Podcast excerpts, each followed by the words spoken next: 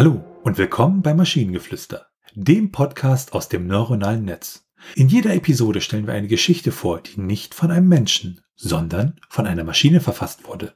Und damit kommen wir zu unserer heutigen Geschichte über die katholische Holzschuhgießerei.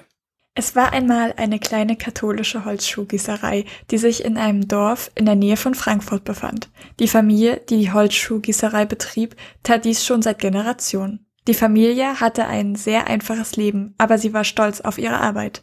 Sie hatten ein einfaches Holzschuhformset, die sie benutzten, um die Holzschuhe zu gießen. Es war ein mühsamer Prozess, aber es ermöglichte ihnen, mehr als ein Paar Holzschuhe pro Tag zu produzieren.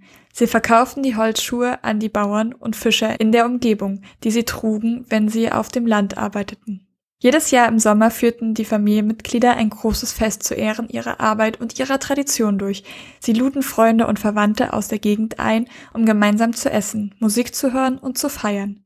Im Laufe der Jahre wurde die Holzschuhgießerei immer besser und die Familie konnte mehr Holzschuhe produzieren und sie in weitere Regionen verkaufen, einschließlich in Italien und Frankreich. Ihre Holzschuhe wurden schließlich auch in den Vereinigten Staaten exportiert. Heute ist die katholische Holzschuhgießerei ein Symbol der Tradition und des Stolzes, weshalb sie immer noch von vielen Menschen in der Gegend bewundert und respektiert wird.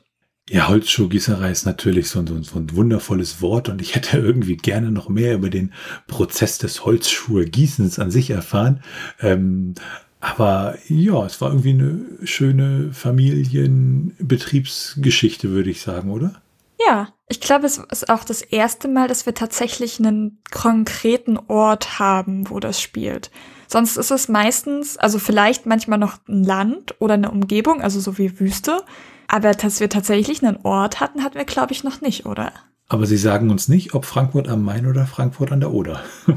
ja, das ist, das macht einen großen Unterschied. Und wenn ihr Ideen oder Stichwörter habt für eine Geschichte aus der Maschine, zum Beispiel über den glücklichen Retro-Gamer, dann schreibt uns eure Ideen per E-Mail an info.t1h.net oder über das Kontaktformular auf der Webseite. Bis zur nächsten Episode von Maschinengeflüster. Bye bye. Tschüssi.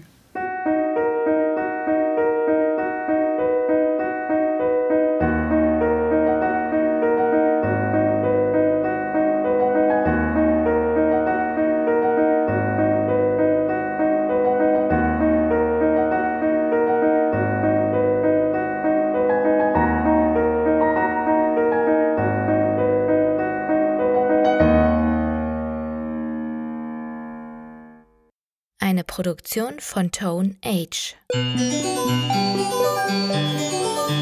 T1h.net